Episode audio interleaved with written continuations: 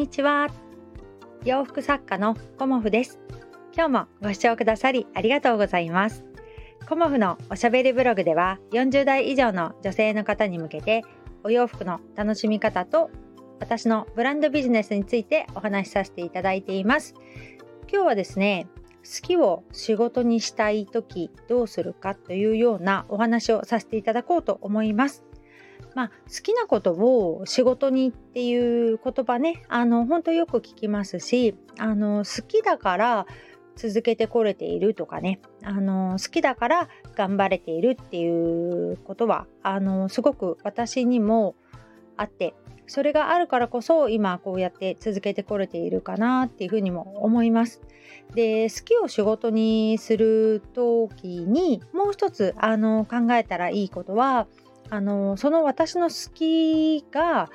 こう人に必要とされてるかなっていうことも同時に考えることが必要でで必要とされていなかったとしてね仮にそしたらどうやったら必要とされるかなっていうこともあの考えることって大事だなっていうふうにも思います。で私はあの、まあ、お洋服作りがね大好きなんですけど好きを仕事にしていきたいなっていうふうに思っている方にあのこうね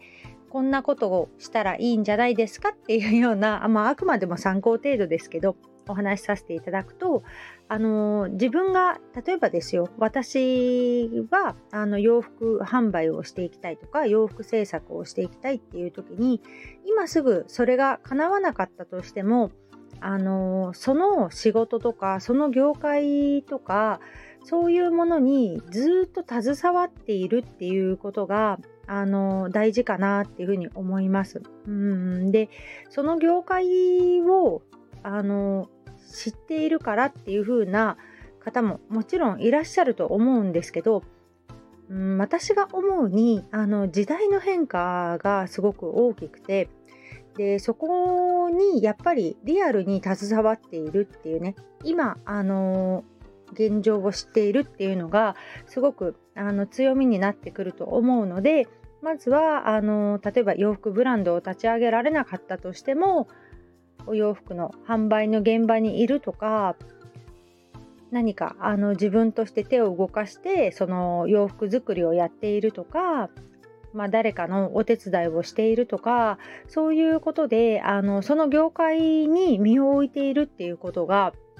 すごく大事なんじゃないかなと思いました。うんで私があのすごいなって思っているお友達は、まあ、いつかねあの自分でお洋服販売とか物販をしてみたいっていうような夢があってお店を持ちたいっていうね夢があってでそのためにじゃあ今からできることは何かなっていうことでアパレルのあのショップさんで今はね販売のあのお仕事をまあアルバイトっておっしゃってたかな、うん、販売のお仕事をしながら自分のこう夢に向かってあの進んでいるっていうお話を聞いた時にあそういうことなんだろうなっていうふうに思いました。うん、で今すぐできない例えば一番そうですねハードルっていうか障害になってくるのって時間とお金だと思うんですよね。で時間がないからあのまだ今はできないっていう考え方もあるかとは思うんですけど時間がない中で今できることは何かなっていうふうに考えることであの道はどんどん開けていくんじゃないかなっていうこととその自分がやりたいことに向かってあの進んでいけるんじゃないかなと思います。うん、で何か行動をしているとそのチャンスが舞い込んできたりもするんですよね。うん、で思いつきで動くということとは全く違ってこう自分がそのアンテナを張っていることでチャンスが舞い降りてくるっていうこと、うん、あの行動してることでチャンスがね訪れるっていうことはすごくあるなっていうふうに思ってるんですよね。で行動しているからこそそういうものにこう触れられるしあの出会えるんじゃないかなと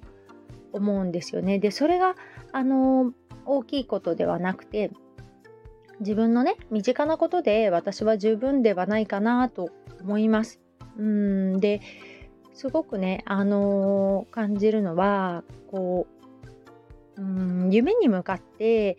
あの進んでいますかっていうことなんだよね。うんでお金がないからまずお金を貯めるっていうのもすごく大事なことだから私もその夢に向かってこう短期間でこう活動資金を貯めるっていうことの考え方もすごくいいと思うんですよね。あの例えば半年なら半年この仕事をやるためにこう活動資金を貯めておく、うん、そういうこともすごく大事なんだけどそればっかりにならないであの自分のやりたいことも少しでいいから進めつつ今はやりたいことのために例えば活動資金を貯めるとかっていうこと、うん、だから何事もあの目的から逆算して細かい計画を立てていくっていうあの簡単に動ける行動計画まで落とし込んで自分がこう動いていくっていうことがすごくあの大事なんじゃないかなっていうふうに思いました。うんで私も今やりたいことがあってあの具体的にこれをこうやってっていうところまで今日はこれをやって明日はこれをやってっていうところまであの落とし込んでからあの一つずつやっているんですね。うんで古典ってねあの、私も今はすごく慣れてきたんですよね。個展を開催することに何が慣れてきたかっていうと、あの、すごく、あの、気持ちが重くならなくなってきたっていうのかな。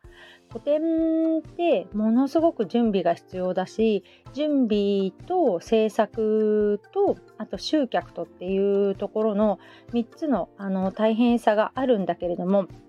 その3つをやっていくっていうことに対して最初はねあの不安でいっぱいでした。うん。だから不安でいっぱいだったからまずは最初は作ることに専念してしまったしあのプラスアルファねお客様を楽しんでもらうっていうところまで力が注げてなかったし見せ方とかあと動線設計だとかいろんなことあると思うんですけどそういうことにもあの気を配れてなかったなと思って今はね振り返れば思っています。で最初はあのたくさんのお洋服を見ていただいてこう選ぶ楽しさ、うん、あのワクワクしてほしいなっていうところしか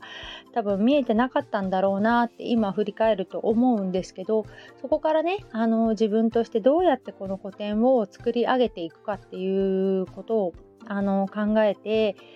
まあ、私の中でね、あの日々あの変えていったりもしているんですよね。で今回9月に個展をするそして11月にあのまた個展をするっていう風にねあの2ヶ月であの準備をするんですよねコモフ展は大体ね。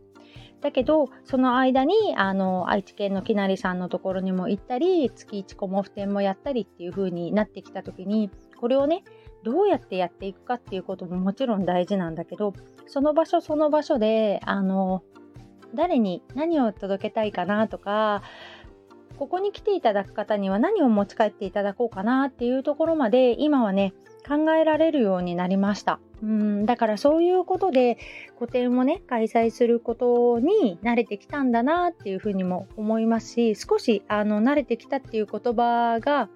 あの聞こえが良くないかもしれないんですけど慣れてきたっていう言葉の意味の中には視野を広くこう持てるようになったっていうところがすごくありますね。で個展に対してあの助けてくださる方も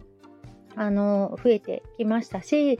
今後ねあのコモフと一緒に活動していきたいなっていうふうに思う方にも少しずつお声をかけてっていうような感じであの私はね活動をしてます。うんで今すぐはねあの家庭の事情であの私はねコモちゃんの力にはなれないけどまたねその時が来たら声をかけてねって言ってくれるあのお友達もいてでそういうお友達にあのきちんとねあのコモフとしてこうやっていくためにはっていうことも今すごく勉強をしています。うんで失敗もありました。うんだから失敗もあって辛い思いもしてできてない部分もあってっていう風なところもあるんですけど、あのここは焦らずあの大事にしていきたいところなのでチームコモフの活動についてはあのこう焦ってやらないでちょっとご理解をいただいて時間をかけてあの作っていこうかなっていうふうにも思っています。まあ、自分ができることってあの本当に少ないから助けていただける方がいてね初めてこの活動ができているっていうことも忘れてはいけないしあのコモフっていうものをねあの昨日も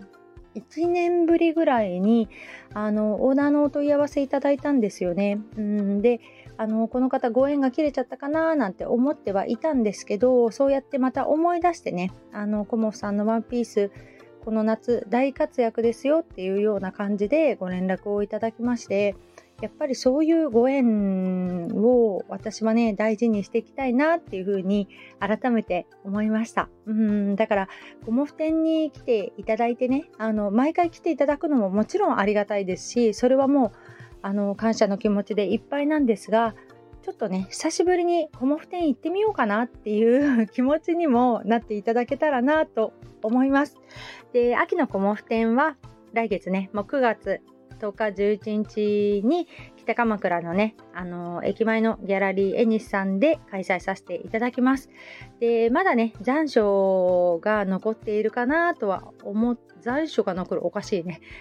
残暑が厳しいかと思いますので少しあのご無袖のお洋服なんかもお持ちしたいと思いますしもうね一気に秋モードになりたいっていう方、うん、あのもうあのお洋服着ていただけるように何か私私の中で考えていますし今回ねあの新たな試みでちょっとねコモフのあの受注のねあの今季推していきたいコモフのお洋服っていうものもあのテーマをつけてちょっと今ねあの準備をしております。